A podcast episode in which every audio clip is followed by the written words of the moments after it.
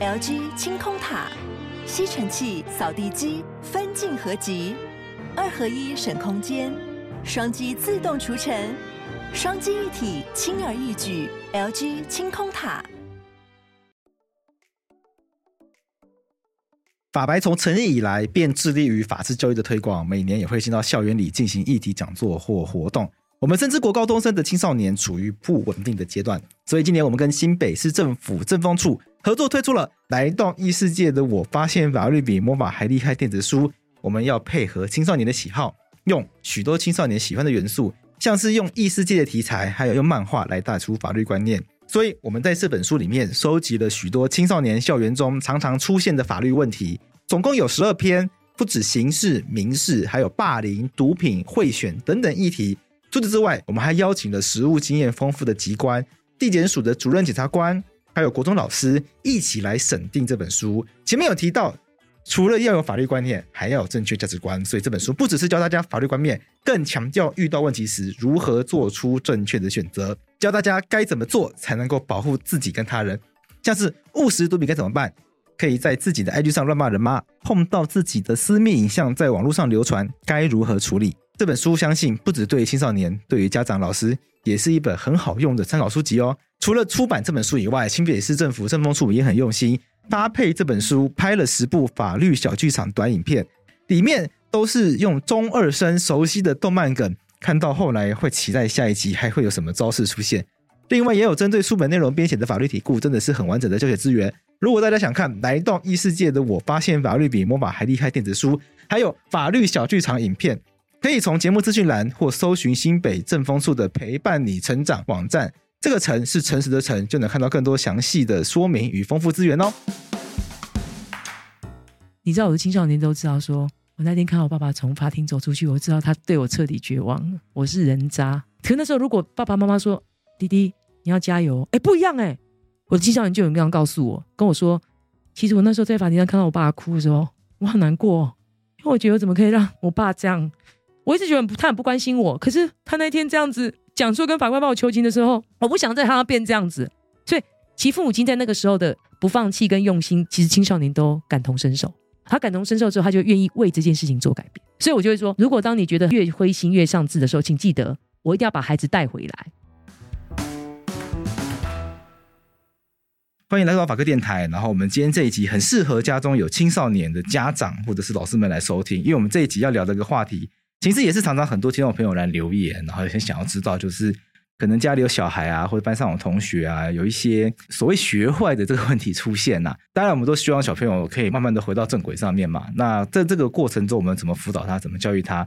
我们常常会有听众想要知道，有没有一些专业的人士可以有一些经验来分享。有一些听众朋友他们的状况可能更棘手，就是他们可能他们自己家的小孩、班上的同学，真的就已经触法了，所以就进入到了少年事件的程序里面去。有些可能甚至要面对刑事程序，然后让家长很担心，然后不知道该怎么办等等的。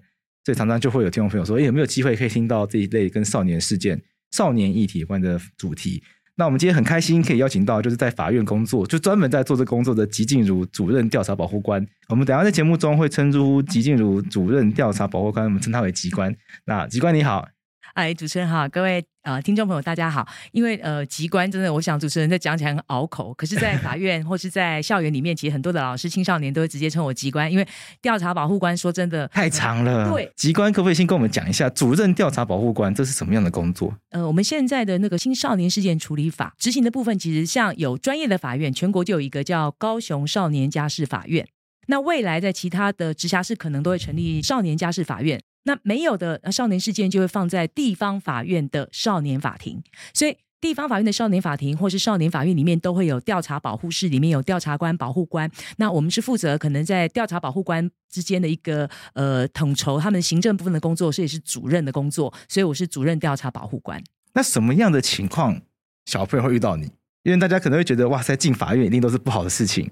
是，就像刚才主持人讲说，哇，如果进到触法的时候，其实非常危险。那时候应该怎么处理？其实我知道现场有很多非常呃年轻跟有小孩家长，那孩子也许是国小，也许是国中，也许是高中。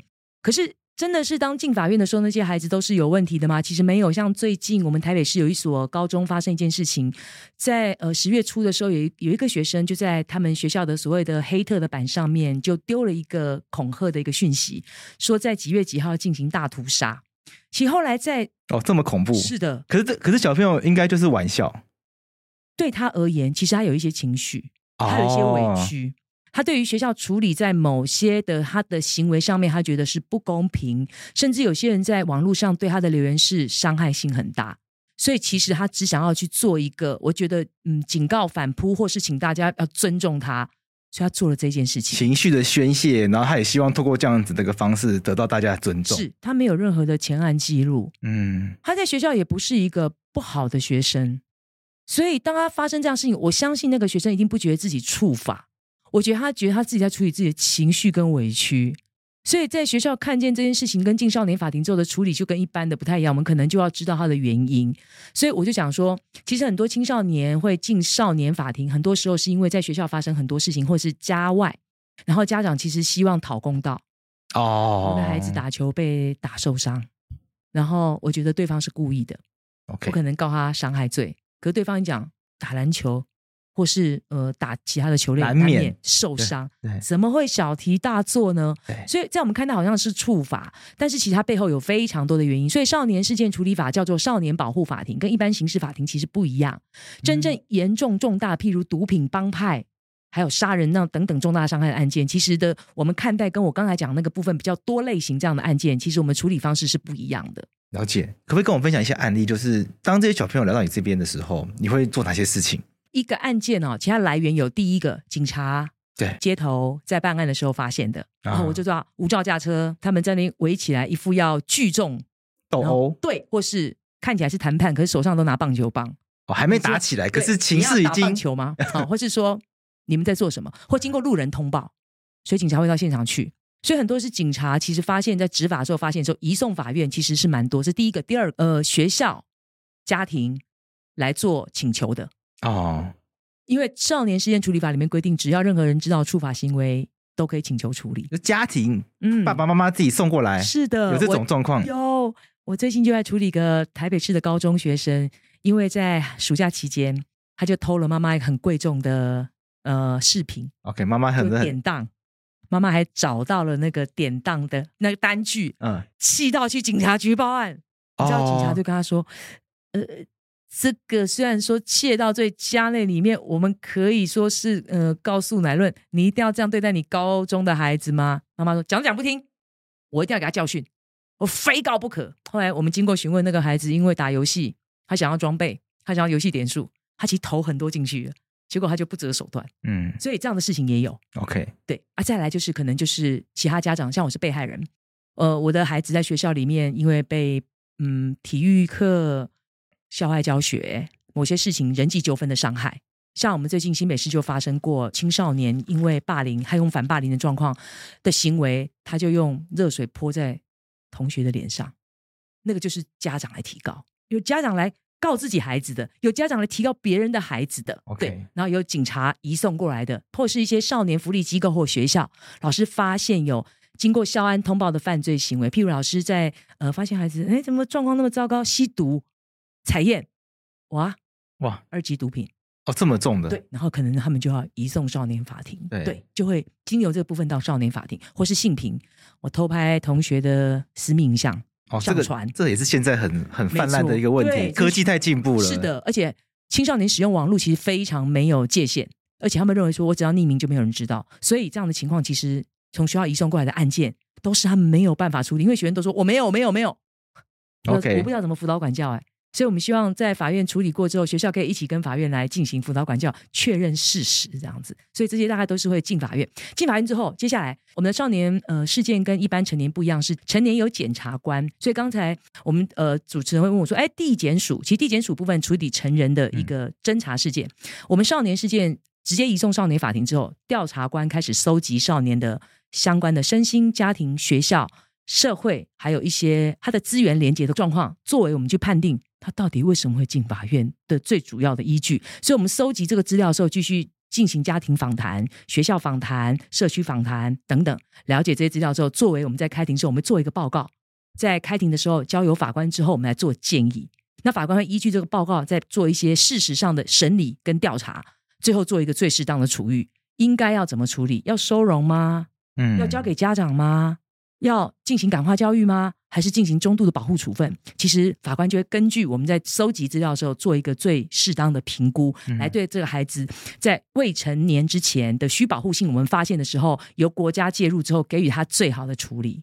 感觉跟成人的差很多，差很多。因为成人的就是警察问完，检察官问，是，然后就起诉到法院，是，法官再问一次，然后就判刑了。是。可是少年的听起来是机关，你可能带领很多的团队。是，我们的法院里面有八位，那有些法院有二十几位，二十几位。根据他法院辖区大小，哦，因为大都会是 案件就很多，是，然后保护官、调查官就很多，每个人个案负荷量也是哦，我们大概每个人要负责八十到一百件。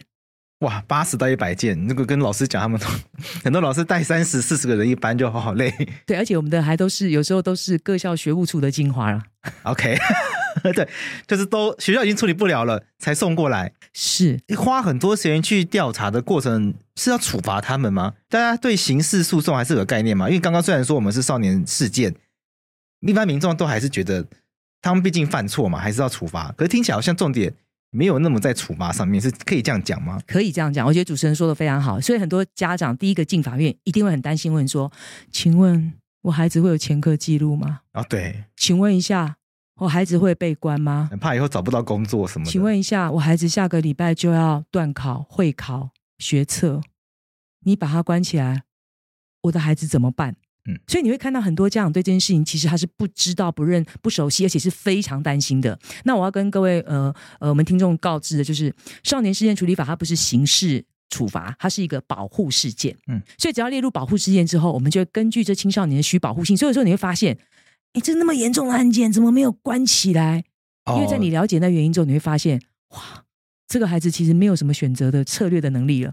他已经被逼到，他家庭也没有资源，他的状况又非常糟糕，所以难怪他会用这样的方式去做处理。所以法官也说，没有把他关起来之后，很多被害人会认为说，我觉得你们纵容这些孩子，其实不竟然是这样子。而且我们去找到那个需保护性之后，我们会一定会去处理那个部分，他需要社工，需要心理咨商，需要就医，一定要做协助。所以我觉得他跟成年真的不一样。嗯，成年人的处罚其实那个报复性的比较多，可是我们少年的辅导、保护占大宗。像之前有一个影集 Netflix 叫做《少年法庭》，对，韩剧，韩剧就很红，然后也处理这个问题。是，那里面就有一个问题是，那被害人很在意的话怎么办？呃，基本上被害人很在意这件事情，他当然有他的，他可以抗告，嗯，他对于这件事情可以提出他的意见跟接下来法律的一些弥补。可是我们在开庭前，因为我们少年法庭是协商式审理，其实被害人都会在现场。OK，我们法官最重要的是他当时经过协商，一定经过被害人同意。经过家长同意、老师同意，被害人他会说：“我应该会怎么去做处置？那我这处置的依据会是怎样？”其实我们会让被害人表示意见。OK，对，所以大多数在少年法庭的时候，被害人都能知道哦，为什么会这样。其实那时候我曾经处理过一个案件，当时有一个视障的学生，他在捷运车厢的最后一站，然后去。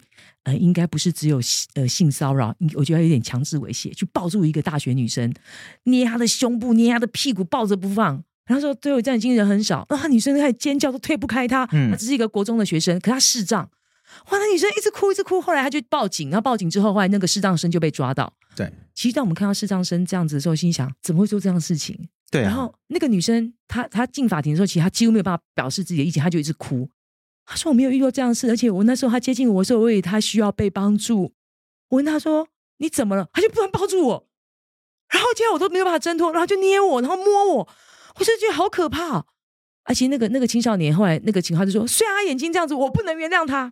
嗯，所以他但但是在整个诉讼过程，就是我们的审理过程当中，其实我们法官去询问到原因、他的表现、他的状况，然后加上最后的道歉。其实后来那大学生就在当场就是说。”那我知道这些原因之后，我比较能够理解，而且我比较能够愿意原谅你。否则，如果照我刚刚的想法，我不会原谅你，弟弟，你下次不要再这样子了。嗯，而且你必须要有正确的一些教育，告诉你应该怎么做。哎，其他一进来的时候，他是不愿意去和解的哦，因为我们法官有说，可不可以试着，就是大家达成和解、原谅？结果到最后审理完之后，其实他是愿意的。哦，这这就是所谓参与式的协商。对，那让被害人也可以有机会理解到为什么会发生这件事情。对，那有些案件可能被害人他理解就更有机会双方有和解的空间。对。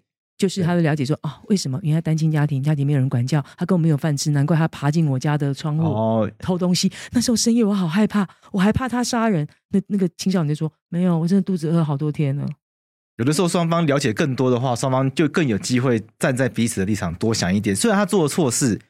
但多了解一点之后，发现可能没有自己想象中的那么坏。是，所以在协商式审理的时候，其实被害人参与的部分，他可以看到学校老师对他的评价，他的家庭功能组织，他在青少年的陈述的一个部分，加调查官对于这件事情的评价之后，法官在告诉他之后，其实通常都能够得到很适合青少年的一些处理的一些方式。所以在少年程序里面，我们会用不一样的方式来给被害人该属于他们的一些公道，或者是他们所需要的一些资源。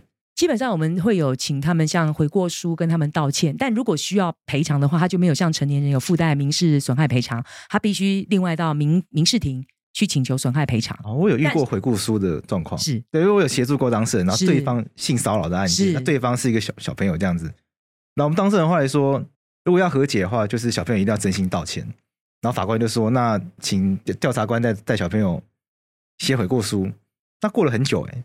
也就是过了两三个月，我们才收到。我就觉得，如果要拖那么久才收到的话，应该就不是什么回去叫他写一写那种，可能有很多沟通的过程。是有可能，因为我们会对于他，就是你，你觉得你哪里做错了？嗯，你觉得你应该保证给对方哪一些比较具体的事实？绝对不是一句对不起。嗯，他今天因为原谅你，你就要很具体的表达出你的善意，还有你的悔意。所以，其实，在这个善写过程当中，我们希望能够一次性能够达到让被害人觉得，呃，真正接收到那个道歉跟不会再犯，那给你机会才是值得的啊。对啊，所以对，那时候就会有这样的引导，所以调查官后续就会协助做处理。回到今天主题的话，也想要请教机关，就是机关看过这么多的这些我们叫做曝险少年吗？应该算是触法少年，因为现在曝险已经都交到，他是以前叫虞犯，在今年七月一号全部交给少年辅导委员会，所以我们现在都全部都是触法的少年。对，曝险少年是归教育体系来管的意思吗？也应该算行政，因为他等于呃少年辅导委员会是在警察局之下。哦，OK，所以先由警察局的少辅会社工处理。在警察体系下面有社工，是，然后有社工现在处理，是快要处罚，快要处罚的，赶快先行政先行，就行政走在司法前面，司法是最后防线。OK，对。那像籍贯，你看过这么多个案的话，大家就很好奇说，因为大家也都谈教育很重要，是有些人都很怀疑啦，就是针对这些小朋友，教育真的有用吗？就我先丢一个很大的问题啊，就教育，大家会说我们要品格教育、法治教育，但有些人的印象就是他们就是。不想学，不喜欢上学，那你一直跟他谈教育，不是对牛弹琴吗？你怎么看？嗯，我觉得教育一直是我们新时代、我们现在青少年最重要的这一块基石。嗯，只是教育现场现在遇到了困境。嗯，其实很多家长都觉得现在老师越来越不愿意管、不敢管。对啊，请问原因是什么？你只要去问这件事情的时候，你会发现在一百零九年教师法修法、师生霸凌到现在，其实老师被投诉情况很严重。哦，而且可能不是我们以前所想象的体罚，可能我只是功课多拍一点，我可能讲话大声一点，要求一下秩序。我是我是孩子，可能就回家讲，妈妈今天把老师霸凌我，然后家长可能就基于呃保护孩子或希望孩子得到一些公平的对待，他就做了一些。有些人是去跟老师讲，有些是去打一九九九，有些人找议员、立委，通通都有。最终老师就要被调查，五花八门的。对，但对老师来说，就是他要写报告。写报告，而且可能报告最后还没办法解决一切，没办法善了。没错，而且可能老师还要跟学生道歉，嗯，还要做很多的一些呃行政上甚至司法上的一些出庭。所以，因为这些事件，现在大家都很讲究人权，校园的事件现在这种情况很多，造成一个学校只要发生过一次，其实其他老师看到之后都会怕。嗯，所以其实，在管教上，很多老师开始讲，所以不能对学生太要求吗？所以不能对学生太大声吗？所以功课不能派太多吗？其实大家开始不知道标准是什么，嗯，所以虽然老师都知道品格教育很重要，他们有在进行，但是就好像我们曾经有一个案件是国小低年级的家长，然后那时候他们就老师就跟妈妈讲一句话，哎，那个今天放学回家，你你女儿没有跟我说再见，妈妈就不高兴了，她说，啊、嗯，今天我的孩子虽然一年级，他很聪明，该不该道歉？对象是谁？他自有分寸，他觉得受他该尊敬的，他就会道歉。他不想尊敬的，他不会道歉。不要逼他。第二个，我的孩子很内向，他不喜欢讲话，他在家里也不跟我们问好的。啊、我了解他，所以我觉得因材施教很重要，请老师不要再把相关事项跟家长讲，因为我们很尊重孩子，我们不要求。请问一下，这个老师怎么办？啊，对啊，对啊，就我刚刚家长叫你不要教，对啊，就家长直接叫你不要教。那在一个班上，只要三十个孩子，有几个不要教的、啊？对，那我怎么分啊？好，现在我们来宣布，二十九位同学要礼貌，另外一个不用。怎么？这很荒谬啊！不用啊，因为他妈说不用啊。不就没有这种事吗？对呀、啊，对啊。所以，其实老师在品格教育上，现在的要求上，老师就是尽其所能，而且其实不太敢强制。所以有时候他们在讲这些话，都不能说啊，其实对师长要礼貌，对家长要礼貌。他只能说啊，希望你们能够，呃，他们那么辛苦，我们能够感谢他们，然后就。嗯其实是转一圈来讲，那我们不像我们以前品格教育可以很直接，你要遵守校规、遵守法律、遵守规定，你要兄友弟恭或是什么呃父慈子孝。现在大概老师都很难这样要求，哦、所以我觉得现在状况就是开始变得很多元的时候，其实老师也在找一个模式，我怎样的做做法，其实可以得到家长的认同，可他们还是不知道，还在线索。然后其实学生也会在家庭的要求跟学校的要求之下，愿意配合遵守的孩子确实有非常棒。像我到别的学校去演讲。我是陌生人，其实五年前我只要进校园，学生直接看到陌生人会讲“来宾好”，啊，对。现在是拿着扫把跟你说“借过”，哦，就是他不会跟你说“来宾好”了，然后你谁啊？来借过，因为他要扫地啊。OK，就把你当陌生人，然后就没有对你闯入校园嘛？那我管你是谁啊？你你可能是家长，可是你也可能是别人。可是以前不是哦，一律会称你“来宾好”，那种打招呼的那种感觉不见了，都没有。就是那，你你感觉那校园的氛围已经不一样了。那。我不是说不好，而是说其实可能是一个过程。嗯，在整个教育上的过程，可是我觉得回归到我们呃最最原本的品格教育真的很重要，因为很多孩子就是因为在品格教育不被要求，你会发现他在网络上没有限制，对，他在行为上没有限制。我摸你、打你、讲你一些奇怪的昵称、绰号，我觉得很好笑，我一点都不在意你受伤害，因为我觉得你也可以娶我，我我也可以啊，嗯，可是。不是所有人都跟你想法是一样的，所以那个界限当时变模糊的时候，老师也很难管教，所以事件冲突就越来越多。所以品格教育其实老师还是在进行，但是我觉得他们必须要找到一个很明确的方式去确认这件事情应该怎么做，而且不要再让有些家长去介入，让老师觉得我我再多说一些会不会就被投诉了？OK，因为这个教育它很，它是一个很根本性的，就是教小朋友尊重别人的一件事情。但是如果都不做的话，大家就会没有意识到别人需要尊重，反而很期待我被尊重，是。就变成这种很矛盾的状况。我很需要被尊重，大家应该要尊重我，但是我从来都没有想到我应该要尊重别人。是。看到别人觉得不需要打招呼，然后就这样走过去等等的，哎，那种冷漠感、对。疏离感，他小朋友像小朋友他意识不到他的行为无形中发生了这样子的一个很不好的现象，所以他们人际霸凌跟排挤会越来越严重，就是因为我觉得你不值得尊重，我就不想理你。哦，我甚至想要伤害你。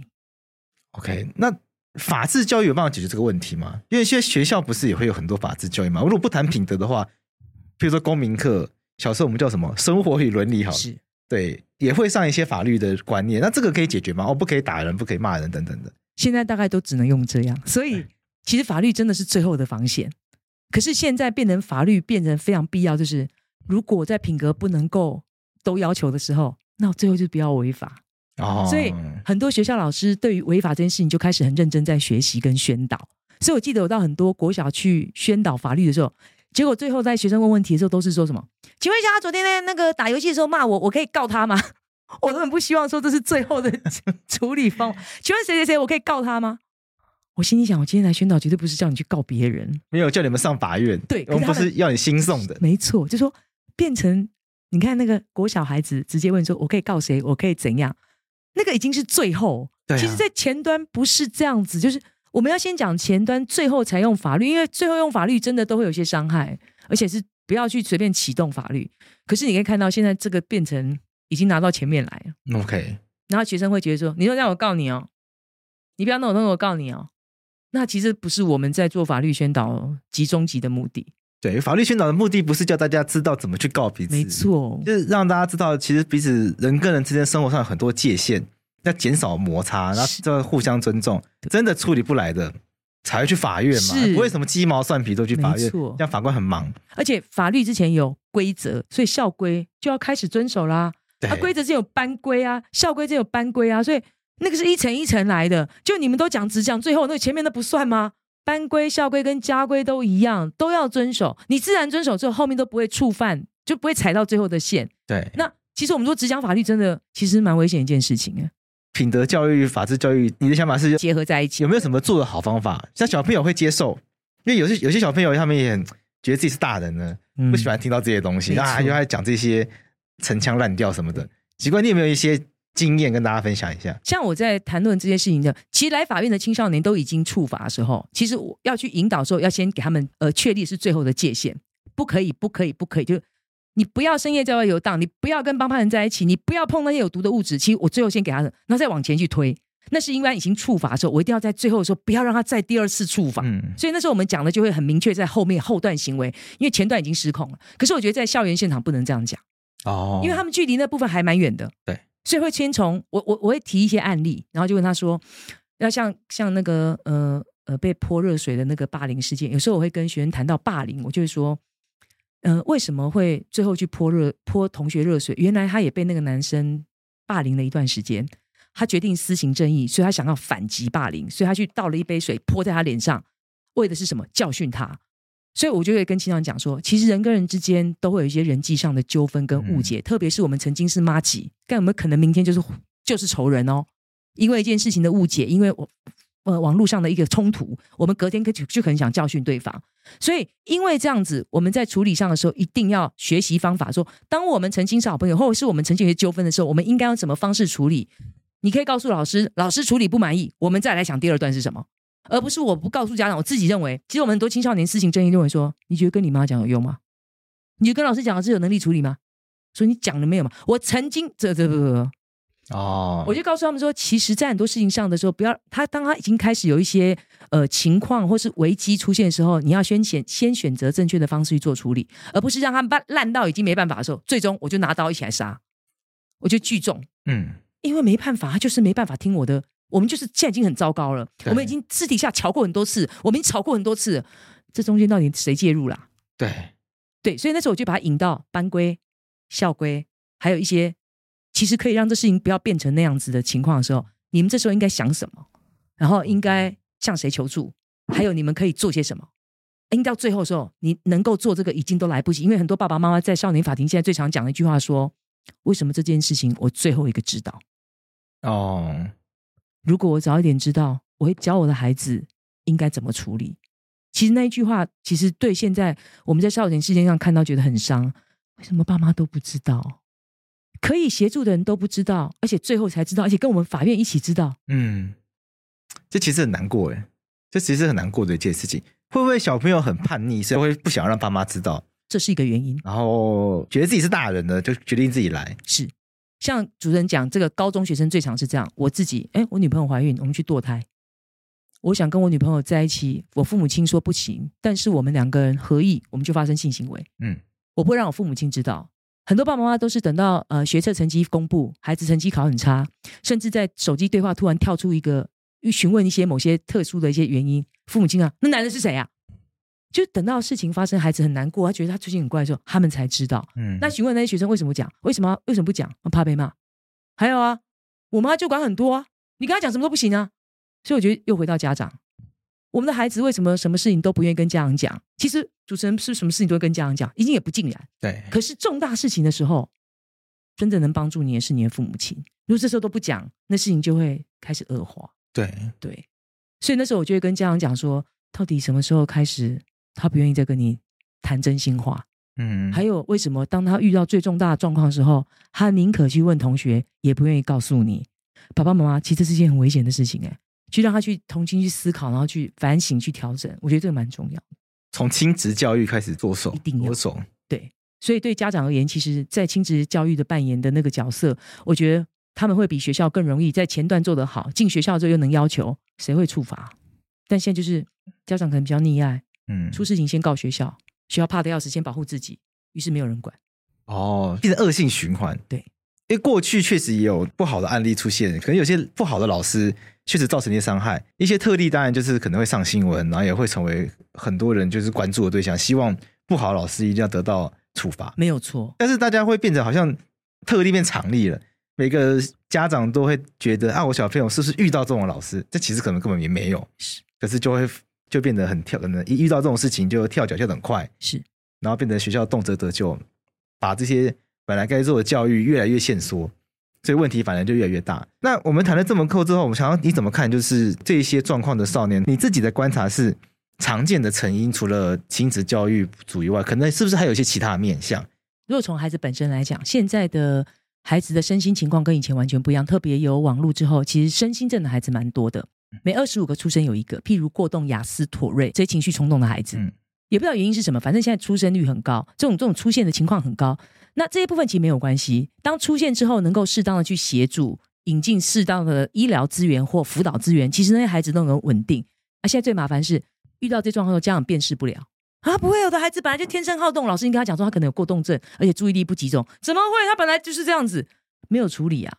OK，后来其实，在学校就出现很多状况，我攻击同学，攻击老师，我上课走动，我去干扰其他同学学习进行，看起来他好像不想学，其实有时候不是、欸，哎、嗯，是因为他的状况控制不了自己，所以我就说这个因素如果没有适当处理，再厉害的学校也很难管教，所以身心因素一定要很清楚的去厘清，到底他为什么要，原因在哪里。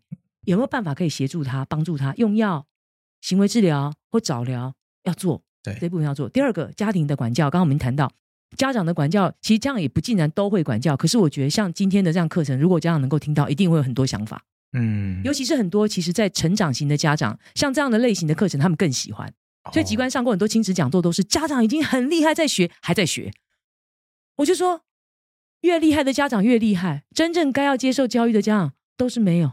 OK，就反正我就觉得不需要啊，然后我就管教更糟糕。嗯、所以其实我们家长每次法院在裁定家长亲子讲座，你就会听到那家长不是来听亲亲子讲话，是在抱怨的。他讲什么？今天吸毒是我孩子，你叫我来上课啊？我上课他就不会吸毒哟？哦，他十七了，我讲话他会听吗？我跟你讲啊，我讲也听，伊都不会来啊啦。嗯，不好啦。哦，我听过一模一样的话，就是法官会要求家长要来上课，是。家长非常非常不情愿，他说：“我要请假，对，没钱赚，对，也许经济状况真的不好，对，确实。他说这个也就已经没救了，对，你法院去教他，你别乖了乖，你别安了，青菜你乖，对，高火力了，你把他关进去，那他也不要上课。我真的听过这样的话，对啊，嗯，其实我觉得小朋友也蛮可怜的。在在场听的时候，虽然他是我的对照，但我觉得，哎，怎么会讲成这样？就宁愿他去关，他也不想要。你回过头来，爸爸妈妈，你要不要想想看，你真的有用心对待你的孩子过吗？你陪了他几天啊？你知道他真的心里面想什么？”可是我觉得这样很难，在那个阶段的时候，其实去反省反思。他只觉得很烦恼，整天在跑警察局，整天跑学校，然后都不听话。我相信他们一定很苦。所以那时候每次在法院亲子讲座的时候，我就听这个抱怨，几乎每次上课都在讲这个，然后跟隔壁的家长开始比较。啊，你那嘞，我那高高拜。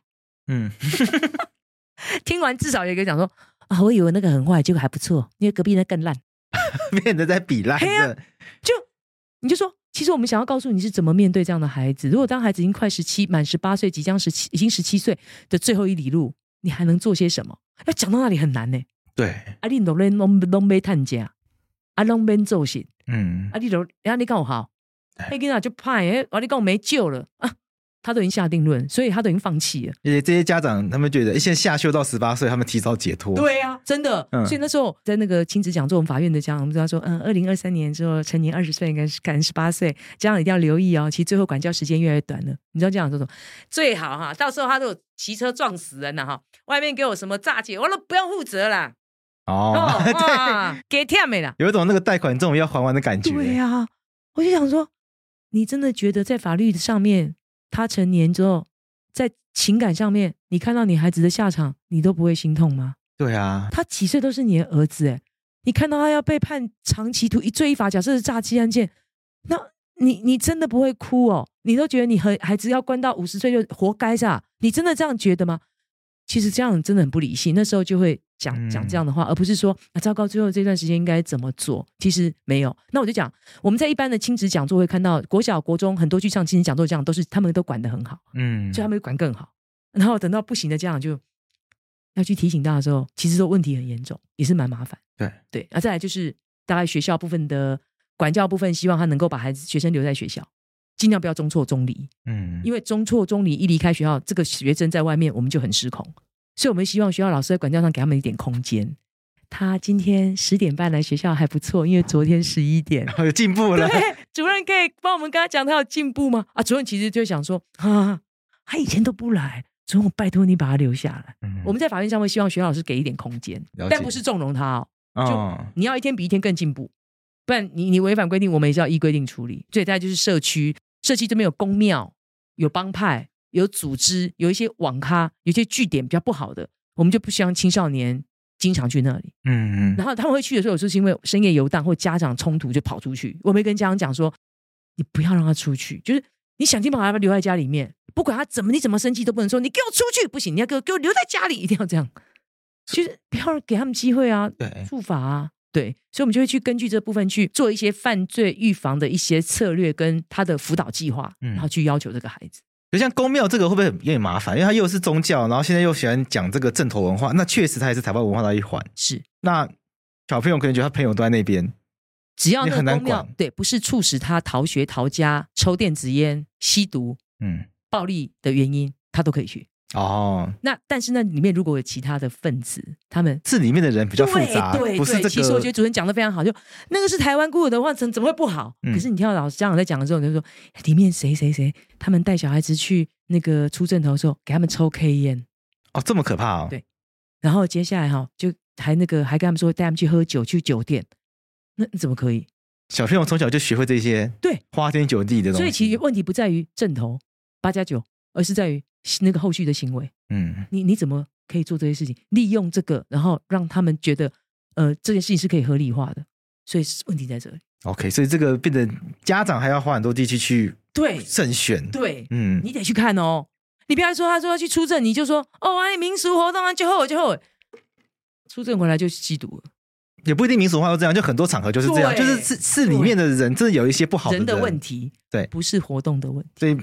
出正头肯定有这个问题，其实很多场合也可能都会有，都会藏一些风险、暗器在里面。对啊，打球，我们出去，我们去网剧、游戏都有可能哦，玩家都有可能，所以不是都不好，嗯，而是里面的人，就变成家长要花很多力力气。其实家长花很多力气，对不对？所以很多家长会变成都禁止，不行，不行，不行，那冲突就来了。对，为什么不行？那里面很多坏人，你才坏人呢。对小朋友来说，他不能理解。对，你不让他去，你更坏。所以家长有时候越看越多报道，他就那也不能去，那也不能去，那不能参那，不能参加，不太可能这样。所以刚刚主任讲的很好，你要陪他去，嗯，你要跟他分享一下今天去发生什么事，哎，哦，他回来之后跟他聊天一下，啊，知道他会愿意讲，甚至他有一些事情会想说，他们今天都在喝一种饮料，听说可以游戏打更快，妈妈那什么，哎，你就有机会跟他谈了。哦其实小大人一听就知道不妙的东西，对，对，但是其实孩子想说，其实蛮多人在吃，嗯，好像没怎样。毒品应该不会这样子弄给人家喝吧？哦，小朋友会这样以为这样子想，这其实就会啊，对啊。可他就说他们应该不敢吧？因为我觉得，那你那么多人，他们胆子也太大，就有啊。他们就就是胆子很大的人才会做这些事情。像我前一阵子也访问过陈培育委员，他就有非常强调，就是爸妈一定要跟小朋友很好的互信，对，小朋友才会愿意讲这件事情。没错，所以今天跟机机关这样讨论，发现哎，其实一样的。如果爸妈跟小朋友中间这种互信的关系不见了，小朋友什么都不愿意讲，那真的是麻烦的开始。对，所以当孩子，其实我经常会问家长说：“你多久没有跟孩子谈心了？你多久没有真正去了解孩子在做什么啊？你为什么会这样？”其实很多家长就说：“我生气啊。”我跟他讲讲不听之后，我真的觉得我不想要在那个，而且他看到我跟看到鬼一样，所以就一这样子之后，那个空白阶段的一段时间，也许三个月，你孩子就不一样了。哦，三个月啊？对啊，短短一瞬间呢，有些一个月，所以很多爸爸妈妈在跟我讲说，一个月内我的孩子开始跟一些中辍的团体在一起，他到底哪里找来的啊？嗯，我我才一个月没有，就是因为那时候我们有一些冲突，就变这样子，为什么短时间孩子就改变？其实对父母亲来讲都是很短时间。他以前很乖，我常听到讲这一句话。哦，这个是几乎都会有吧？他小时候很乖，对，以前好听话，好可爱哦。而且小时候可能班上都前几名，以前很会念书，怎么上高中变这样？对，而我就跟家长讲说：“爸爸，我们谁没有以前啊？那以前他会这样，他今天也想这样啊？那他为什么今天做不到？你要知道原因啊！你不要讲他以前，谁想谁想只听到以前啊？我说他现在也想变好，我就看到青少年会看着我这样就。啊，了解我，了解我，我想要，对我想要讲，就是那那种那种被理解的感觉。那父母亲也可以这样做，根本不会哦。后续亲子疏离，然后完全很多事情来不及参与的问题。所以我发现，就亲子的课题其实也蛮难的，因为要学会怎么去一直重新理解自己的小孩。因为小朋友一直在长大，对，很快就从小一到小六就很不一样了。对，小六、国三、高三都是完全不一样，不一样。所以爸妈要一直花时间学习，对，从怎么重新的认识自己小孩，随时都在变不一样的人。那是因为主持人你非常敏感，就知道很多父母亲会觉得。他就是我出生的时候，国小认识那个孩子啊，还在那个小 baby 那个刚抱出来，怎么可能？他以前跟我跟你讲，他讲讲话都蛮听，现在不知道这认识哪个朋友了，被影响了。哦，都是别人坏，就是被哪个朋友。自从认识谁，还会跟我讲名字，那个人你去给我查查看。哦，就就是他之后，他就开始变顶嘴了，哈，说谎了，偷窃了，是吗？哦，那个人是上帝，是你儿子的上帝吗？他凭什么拿遥控器去遥控你儿子？一定是什么？中间一定有很多的变因素。父母亲居然都这样归因，嗯，难怪那孩子想说，人家关你什么事啊？他就更气，你骂我的朋友就更气，不能谈了。OK，这小所以爸妈其实真的要花很多的力气，是不简单的一个课题。是父母亲一定很快就惊觉到这件事情的严重性。嗯，我相信你一定愿意花时间，愿意理解你的孩子，机会啊出问题的几率很低。我真的这样子建议所有的家长。虽然我自己没有小孩，但是上次因为陈委员是这样讲，他说只要爸妈每天。至少聊五分钟，差很多。他就觉得应该就不会再有什么大问题。确实，听起来也很简单，一天也才五分钟，但可能对很多人来说做起来很难。可是你知道，那五分钟开始之后，开始会变五十分钟，每天都有话题谈的时候。所以我觉得陈伟讲的非常好，就是先从五分钟开始。如果我愿意开始讲，之后就会有五十分钟。哦，因为心房就打开了。对，甚至我每天在家里面就跟妈，我跟你讲，我跟你讲，我今天有件事情要跟你分享。你什么事情不知道？哦，自己主动来聊。对。因为他们，因为我经常就这样讲说，那天我知道赶快回去，因为我想跟我妈讲一件事情。我说，你为什么想跟你妈讲？不是，因为我妈每次我我跟她讲，她大概都可以给我一些比较好的建议。那我觉得我同学比较不能。哎，哦，听到你就想说，哦，原来是这样。我说你都会跟你妈讲，会啊。我说你不觉得你自己是妈宝吗？怎么会呢？我觉得那些人太幼稚了。人家家长真关心的时候，他们有他们的经过。你你讲那什么妈宝跟娘炮，没有这回事啦。嗯，那都是爸妈不关心的，自己想装酷啊！我才不是他们呢。Okay. 男生呢？哦，而且跟大家想象的有点不一样。不一样，他跟爸爸妈妈关系像朋友，而且他可以去倾吐心事，甚至得到最低最好的一些意见。我们青少年最麻烦，就得到意见都是同学来的，甚至他学弟都是网络上自己乱查来的，也有可能。对，那也很可怕呢。对啊，谁帮你负责？对。所以最后父母心想说：“你为什么不问我？你要听吗？你曾经想听吗？你不骂人的吗？” 哦，就是因为心房被关起来了嘛。对，嗯，我们刚刚都聊的是怎么样让小朋友不要触法。是，那已经触法了怎么办？很棘手的问题。很多家长他面临，就像我刚刚讲的举例的嘛，有很多的是已经触法的，在法律里面的，然后爸爸妈妈痛苦的要死，然后亲子教育很抗拒，或者是也许不抗拒，但也真的很头痛。很可能怪罪自己没有教好，那该怎么办？其实等到已经触法，而且我现在讲的是触法很严重。其实刚刚主持人讲触法有一些比较没有那么重，譬如有些青少年会偷人家安全帽、偷人家雨伞 被抓的，哦、或者甚至最近有在便利商店偷人家免洗筷。你知道他还讲什么？免洗筷不是不用钱吗？你一碗面都没有买，你你拿了二十七双，所以不用钱吗？二十七双实在太夸张了，整把拿。嗯嗯，OK。然后然后被抓的时候，他说免洗筷不是免费的吗？可是你你没有买东西啊，你没有买泡面哎、欸，嗯，你你凭什么拿免洗筷？所以你会觉得说 他怎么这样讲？所以我说，其实我觉得这都是属于比较轻微。可是我现在讲的种是很重大的犯罪，譬如使用毒品很严重，加入帮派，然后真的去斗，可能真的杀人杀人这些事情，到底该怎么办？嗯、其实家长通常走到这一段的时候，都会觉得很无助，甚至两个字放弃。我真的没有办法，就我自己都不会这样，为什么他会这样？我没有办法赔这些钱。我曾经管教过他，讲都讲不听。我没有办法，他今天送感化教育、感化院，我不可能去看他。就是你听到父母亲所讲的都是这样的话，嗯，啊，那时候我就跟爸爸妈妈讲，爸爸，就算你放弃他，他还是你的孩子，嗯，就算他满十八岁，他还是你的孩子。他现在人生走到最大的关卡，也就是决定谁要陪他继续走下去。你可以放弃他，可是我告诉你，他感化教育执行期满之后出来，他不会变成别人的孩子。他如果到时候成年之后触犯很多重大法律，你的邻居、你的亲友一样同样的看待你，你觉得你可以跟他断绝关系吗？他就不会讲话。就是说，我要你们记住一件事情：永不放弃。嗯，不管他几岁，不管他做了什么事情，他就是我们的孩子。他已经遇到了人生中最大的这个关键，不管是谁在影响他，或他到了哪个地方突然发生什么事情，他做了什么事，就是在可能的选择范围里面，他就今天变成这个样子。他有没有可能变好？绝对有可能。他有可能掉在更下面的地狱。哦，从第十层掉到第十八层，没有错。对，最后就永不超生。嗯，所以当你看到孩子这样子，你很开心，是不是？你不想在他最后第十层的时候拉到第九层吗？要不要拉到第七层？对，其他爸爸妈妈会想说：“啊，你说呢？”所以，如果你已经放弃心死之后，你孩子就会死，一定一路沉沦。对，孩子很清楚知道父母亲对他的期望。你知道，我的青少年都知道说，说我那天看到我爸爸从法庭走出去，我知道他对我彻底绝望了。我是人渣。可那时候，如果爸爸妈妈说：“弟弟，你要加油。”哎，不一样哎。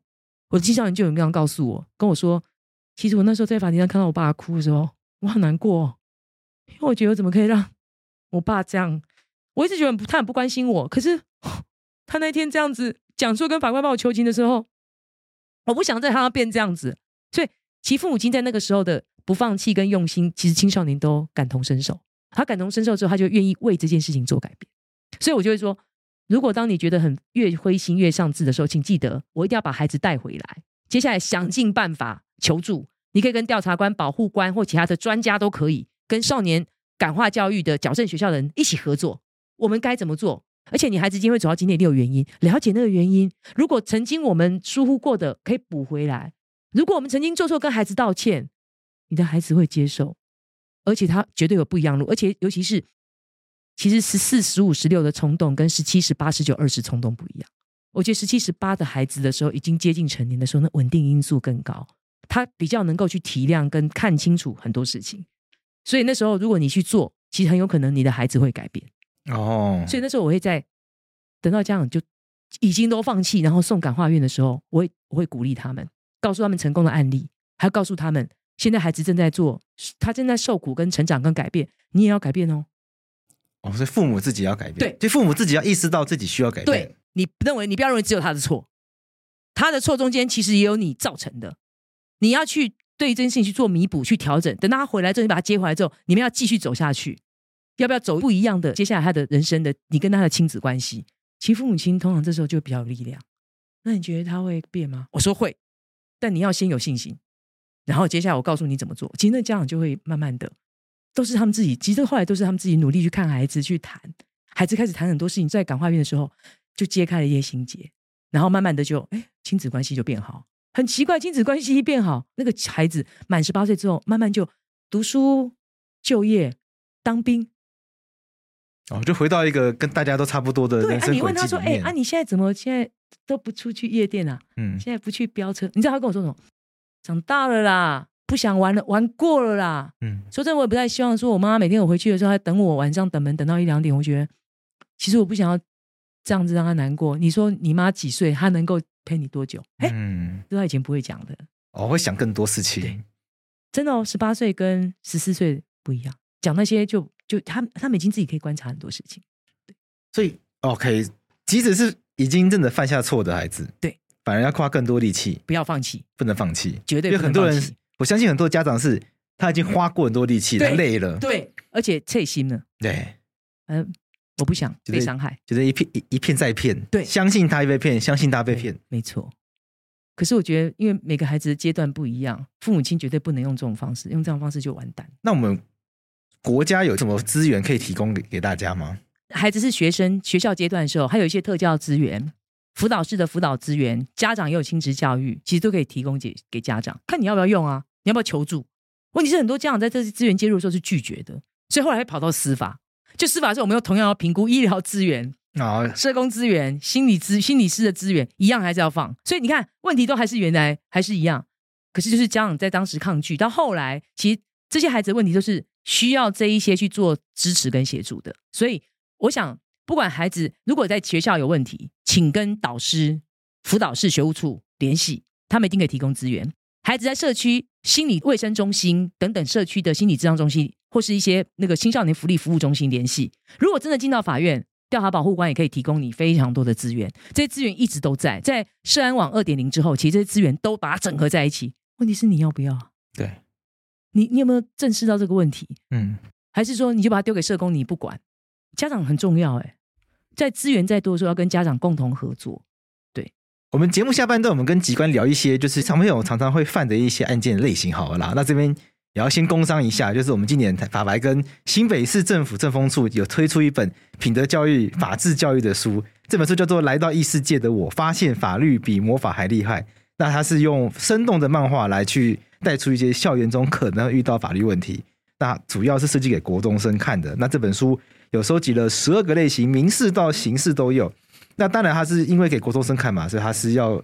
贴近国中生的生活，我们主要都是选择学生在日常生活中其实有机会遇到或听到的案件。那这本书也很荣幸呢，我们邀请到疾官来帮我们做审稿人。我想听听看，既然疾官都花很多力气，已经花很多力气帮我们看完这些案件了，能不能跟我们分享一下里面提到案件跟你个人经验在职涯上面看到的状况，有没有让你有一些感触，特别想要跟大家分享的？我觉得这个这本书里面很棒，就他提到了非常多的案例，都是现在少年法庭现场最常看到的问题。也是家长其实最关注的问题，还很多是青少年不知道那个错误，或是不知道怎么去解决的问题。譬如我在网络上卖东西，卖的是瑕疵品，哎，这本来就这样啊，嗯，这是二手的，啊，哦，二手本来就坏掉的，对啊，啊，你就可能就是用多久就坏掉，这是看运气啊，啊，你还说什么我瑕疵？你还说什么说我给你寄付东西是什么诈骗？你你怎么会这样讲？所以其实里面就包括很多的，在我们少年法庭看到的这些事件里面，去针对每个重要的关键去做厘清。厘清之后，其实青少年就学会了，哎，原来如果我今天在网络上不管二手的或是购买物品，我应该怎么样保障去检视自己的那个权利义务？那我如果要去卖，我几岁啊？我可不可以卖？啊，万一有瑕疵，万一有状况，我应该怎么处理？其实我觉得这个部分对青少年来讲都很生活化。而且是我们少年法庭最常看到的非常多的民法、刑法上面的一些案例，通通都我觉得都涵盖在里面，非常好呢。可以帮我分享一些案例吗？像校园霸凌，我们遇到这个该怎么处理？我觉得这校园霸凌的事件，在现阶段霸凌事件越来越多，嗯，这些手段越来越让人家觉得其实都完全不一致。像今年曾经发生过，有国小六年级小朋友在同学水壶里面放黄金隔夜汁，OK，让同学喝，同学就急性中毒，他们还觉得自己很厉害。这听起来真的很厉害，但也很可怕。是的，就是他们第一个小朋友怎么会知道这样网路？对啊，就我还不知道黄金隔夜汁这个东西。对，所以那时候他们还去网路上查，查完之后发现有三种植物：黄金隔夜、夹竹桃、姑婆芋。他们不知道要用哪一种，还用抽签的啊？还抽签？嘿，所以他们某种程度上也很认真，先查完了生物知识，然后再来选。是。但是他们不知道是该该该买哪一种，三种都有卖耶。嗯，那可是这其实很严重吧？可是因为是那个儿童，所以就没有进少年法庭。所以那时候有人在 D 卡上面把它揭露出来，然后接下来就看很多下面的网友在留言说：台湾教育现场到底发生什么事？可是后来学校就说他们一霸凌事件来做处理，因为其实他们是人际纠纷上面引发的一个霸凌。所以其实为什么他们会这样做？我相信他们在人际纠纷上一定有遇到一些挫折。跟伤害，所以他们想要去处理，所以他们最后被搞成霸凌的时候，我猜他们也没有想说我们是要霸凌他，我们是要处理现在的问题。所以我们这样看到这边很多的案例的时候，想遇到校园霸凌时，我们该怎么处理？其实真的很重要。我如果被伤害的时候，我到底是要反霸凌，我就攻击回去，而或是其实我可以搜集相关的证据。其实我觉得现在麻烦就是报告老师不是最快的方法，因为有时候我报告不清不楚，老师也没办法处理了。老师他打我，他打你哪里都有。在哪里？昨天啊，我没看时间。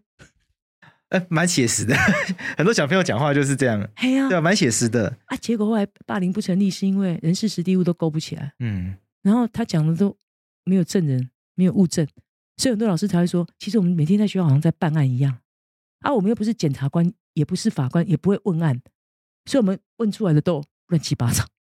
哦，可没有办法像法律人那样子很缜密，对，去收集相关的。那教师、老师这工作就不是这个要求，这个也很奇怪啊。没错啊，所以我就跟青少年讲说，你跟老师讲之前，你要先看清楚你在第几节下课，在哪个地点，哪里有监视器，旁边几个同学看到，你讲越清楚越好。嗯，因为老师去勾稽比对跟去查证的时候，老师就会知道这事情有没有存，有没有成立，有没有发生，经过情形怎样。那既然你相信老师，老师给他相关的资料的时候，老师去调查，而不是你自己。就发现的时候，你就认为说，我也搞不清楚什么状况，我也想要不要跟老师讲，或者说我也打回去，你会发现后续根本霸凌没有成立。可是你知道我会打他，是因为他先打我，那就变纠纷了。对，你说这是什么？所以就在这里面，其实提到很多的办法，就是怎么样去有效去处理，应该去报告老师。那在报告之前，其实我们要很清楚的去说明人事实地物这个部分，其实我觉得就非常重要。对，那霸凌有成立的那个条件吗？有，嗯，其实霸凌像言语霸凌、网络霸凌、肢体霸凌、反霸凌、性霸凌都算。反霸凌是被霸凌的人霸凌回去，攻击回去。哦，所以他的攻击是来自于可能。前天什么时候他累积下来的夙愿，所以他去攻击，所以他的霸凌的成立内容就是这些行为长期，然后对这个同一个孩子这样执行，学校就会去了解，哎，有没有根据他的校园霸凌处理准则里面的规定是一样的，他们就去认定。对，那就算不认定是霸凌，他有可能也是一种纠纷，学校还是要辅导管教，所以不表示不成立霸凌，学校不管教啦。哦，他们还是会处理，只是他根据他的严重程度，我们就说以后你们两个不要讲话，这样你来我往啊。嗯，不要这样讲同学，然后老师就会做一些辅导。对，我最后想问看机关，就是跟机关讨论看看，像科技的发展，这也是一个，这当然这社会就是科技一定越来越进步，但它也衍生出一些问题嘛，像小朋友取得资讯管道也是非常的多元。那我们讲多元是好听啦，对家长来说就很头痛，管不了那个手机里面到底看的什么东西。这这个状况能不能跟我们听众，有些可能是家长，有些可能是学生分享看看？像这种跟科技进步带来的这种衍生出来困扰，我们该怎么一起来面对它？因为小朋友可能滑抖音，现在抖音上面不堪入目的东西也很多。那不要说一直说抖音滑，可能 IG 上也有，到甚至他们可能自己下载了不知道什么样的软体，然后上面聊天，可能都一些很可怕。家长会觉得哇，怎么会这样？那我们该怎么面对这个现象？呃，我觉得要分成两个，第一个就是家长在网络上面一定要多参与。就现在其实青少年的网络使用真的太多元了，光一个 APP 游戏。里面就有聊天房，就有一些语音聊天房，就可以认识很多的朋友。可是他明明在玩游戏，这个游戏可能是什么桌游而已，可是却认识了一些孩子所能够认识的那些人，而且是在全国、全世界各地。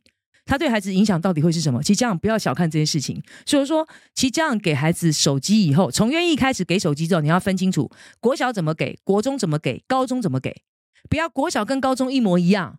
因为高中的孩子即将成年，你要多尊重，不要去莫名其妙侵犯他们隐私。但是当你发现孩子确实有状况的时候，要及时介入，而不是什么啊、呃，因为呢他的隐私，所以我不晓得孩子已经被偷拍裸照，我看他怕到不敢去上课，我不知道原因是什么。因为我尊重他，这个尊重吗？对，所以不要去滥用那些所谓的儿少的权利，然后家长有自己的责任，所以。管教手机一定要有方法，而且要有策略。我刚刚讲，不同年龄、不同阶段、不同危机，你一定要知道，而且必须跟孩子讨论。当他在使用的时候，你必须陪一下。他每天花的三个小时在打游戏，他真的只在打传说，还是只有在打那个 WePlay？他真的有没有？他你中间有没有跟其他人互动？你去看参与一下，嗯，其实这样会知道哦，里面的危机在哪里，而不是就、啊、他都在家都没没事，然后出事情的时候，家长都说他都没有出去耶。他在手机上已经神游四海了。对呀、啊，你网络你出去哪里呀、啊？他站在家里就可以犯罪了。你你你讲讲说他没有出去，他没有出去，他已经见识见到这么多人，认识这么多人了。这是一个。那我觉得这家长部分就是在网络控管上面一定要参与，然后接下来要有作为，就是跟孩子商量网络使用规则，嗯，时间的使用、类型的使用，还有什么时候家长可以去介入了解。譬如，哎，如果妈妈觉得你最呃状况不对的时候，我可能要看你手机哦。好，因为我觉得妈妈会担心说，是不是有其他人在伤害你或怎样？那这是假家长的责任，所以你必须跟孩子有默契。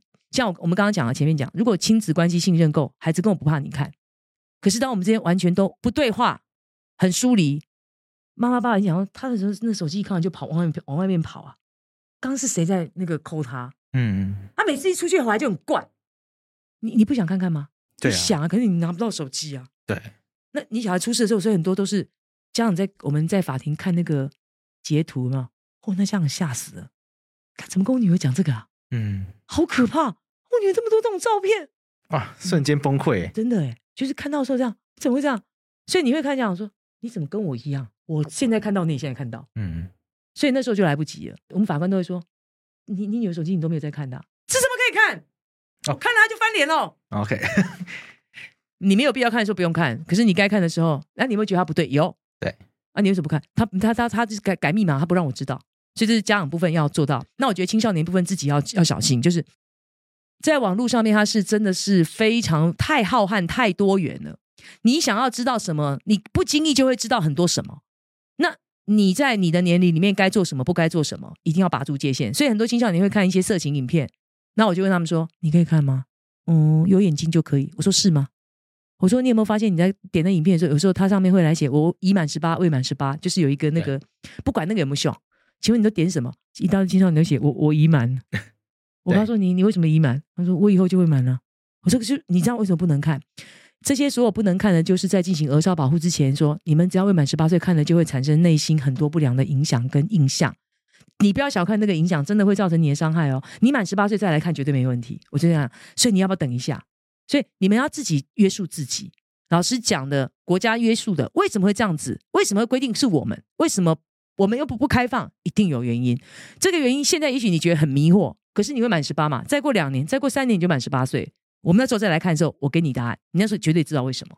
所以我就告诉他们说，在某些事实上，你看起来，你你你不应该去看的时候，你不要看。再来，你觉得很奇怪的，每天赚十八万，功课突飞猛进，嗯，然后打工没有限制，然后呃，什么时间弹性，你觉得可能吗？你十四岁可能吗？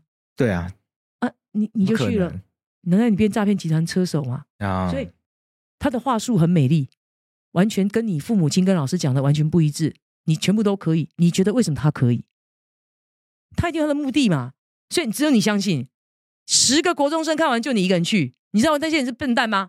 没有，你就问那同学啊，嗯，怎么可能？我都不相信。啊，为什么你相信？对，我我想冒险看看。对，还冒险之前要不要先去确认一下？对，我就会请青少年去了解这个。